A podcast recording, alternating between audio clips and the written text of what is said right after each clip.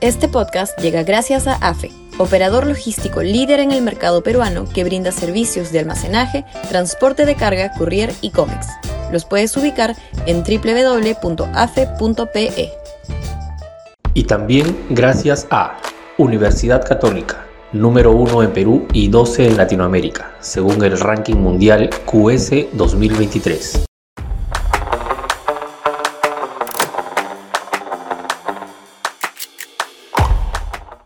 ¿Se aleja el momento destituyente? Sudaca, Perú. Buen periodismo. Ha causado sorpresa el continuado repunte en las encuestas de Pedro Castillo. Según la última medición del IEP, sube en el último mes cinco puntos adicionales a los que ya había trepado el mes anterior. Es decir, ha subido 10 puntos en apenas dos meses, pasando de 19 a 29%, el mismo nivel que tenía a inicios de año. Sigue siendo una aprobación baja, pero es relevante, políticamente hablando, entender por qué puede estar sucediendo ello, fenómeno que de hecho protege en mayor medida al presidente de un momento destituyente. Lo primero que habría que señalar es que Castillo no ha movido un ápice, salvo algunas normas laborales que el Congreso ya demora demasiado en derogar el llamado modelo económico, y este, con su robustez, sigue dando frutos a pesar de la sequía de políticas pro mercado o pro inversión del gobierno aunque se haya producido una considerable alza de los precios de la canasta básica, la economía sigue andando a pesar del régimen.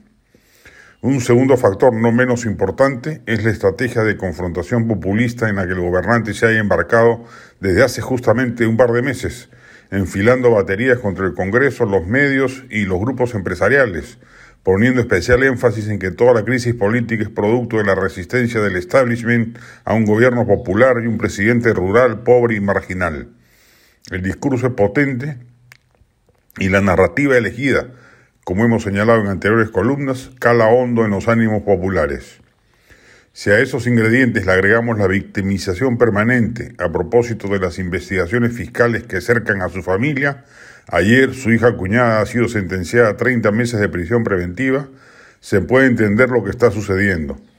No parece haber sido un hipo por fiestas patrias como se pudo haber especulado, sino una situación política que más bien podría seguir fortaleciéndose. Finalmente, a todo lo mencionado hay que agregarle el penoso papel de la oposición, reflejado en el paupérrimo nivel de aprobación del Congreso, 8%, y una desaprobación del 87%. Casi toda la oposición hierra, la política y la mediática, pero encuentra su peor expresión en la conducta abominable como se comporta en el legislativo, plagado de niños y topos además de convenidos. A este paso, reiteramos, puede ser pertinente pensar a plantearse el escenario de que Castillo gobierna hasta el 2026 y que el centro y la derecha aprovechen el largo tiempo por delante para procesar errores, afinar estrategias y prepararse para el recambio, que no va a ser fácil, sino que va a requerir de un fino y laborioso esfuerzo político e ideológico.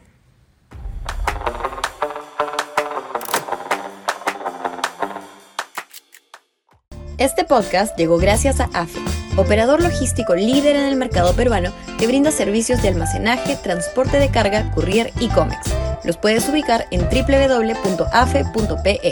Y también gracias a Universidad Católica, número 1 en Perú y 12 en Latinoamérica, según el ranking mundial QS 2023.